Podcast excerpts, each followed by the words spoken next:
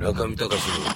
FM 芸術道場。なんかね、あの、佐々木さん、昭和新山の、昭和新山のなんか、ね、噴火して、その地主さんが描いてる絵とかをすごいリサーチ、あなんか美術館を勝手に作ってて、昔、菊畑木馬っていう九州派のアーティストも、なんか炭鉱部のなんか日記とか、日記風の絵を、これこそ美術だっつって、なんかアーカイブしたりしてたんだけど、ああいうなんかこう、地の底から湧き上がる美術というか、絵絵の衝動にこうする魂みたいな。それそのものは、なんか、沢田さんが編纂して、画集とか作ったりはしないの？今村上さんが紹介してくれたのはその三松正夫っていうねもうあの亡くなった人なんですけど北海道のある地方の郵便局長だったんですよね。で郵便配達とアートっていうのは、まあ、横田直りが言ってるように、まあ、密接な関係があるって言ってて、まあ、シュバルっていうほら宮殿を作った人も、まあ、郵便配達をしていて郵便っていうのは今みあの民営化とかでねだんだんこう形が変わってきちゃってるけれども結構暇だったりしてその間にこう 人の絵はがきとか見てね人のこうイメージがどんどん自分に入ってきたりいながらにして世界中の情報がこう集まってくるから、まあ、そういうイメージが膨らんでくる職業だと思うんだけど、まあ、三松さんといってもまあ多分そういう感じの人だったと思うんですよ。で子供の頃基本的に絵が好きでね日本画のなんていう人だったか今ちょっとすぐ出てこないけど人にちょっと習って絵を学んだことあるんだけどもだけどまあ仕事がその郵便局のその仕事を代々継いでるのでそっちに入っていって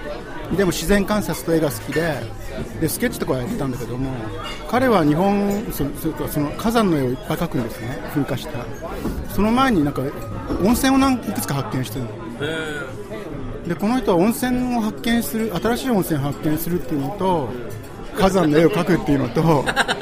それが切り離せないの。あじゃあなんか地球となんか仲良しな感じですね。そうですね。だからまあ美術っていうとまあ一つの領域として分けちゃうけど彼は温泉と美術とその噴火っていうのがすごく密接につながっていてでその昭和新山っていうのは1944年ぐらいからいきなり盛り上がってちょうどその戦争の頃に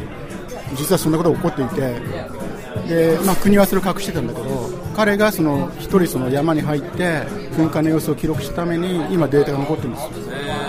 でそのための観察の道具、まあ、暑いからね。やけどしないための旅とかそういうのも全部一緒に開発してるえー、すごい。ちょっとスミソンなんかとある意味でこう通底する部分があるよね。地形の観測とそれがどんどん形を変えていって最後はなくなってしまうとかでそれをスケッチにするとか、まあ、写真はないけど写真があったら多分使ってたと思うし。で最後はもうその昭和新山という昭和にできた新しい山だからそういう名前なんですけどもそれに対する愛情を講じて山を買っちゃうんですよ。あじゃあもうちょっとタネルみたいだね。それでし全部資材をはたいてその農地を売って山を買ったためにもうあいつはあの周りからねあのおかしくなったって言われたんだけど、まあ、山を買ってでもところがそれが天然記念物に指定されちゃったんですよそのため、はい、国のあの指定を受けたために自分で持ってるのに立ち入りできないっていう状況になってその今、お孫さんかな？息子さんかな？があのその昭和新山の中には建物も作れないのでその外にその記念館を作って三松正夫の描いた絵とか観察の道具とかそういうのはそこに展示されてるんです。で僕はまあそれを、まあ、友人からそういう人がいるっていうのを知って見に行って最近なんかそれに興味持つ人が出てきてそれをなんか展覧会に出したりしてるんですけどもあとちょっと修復も兼ねてあ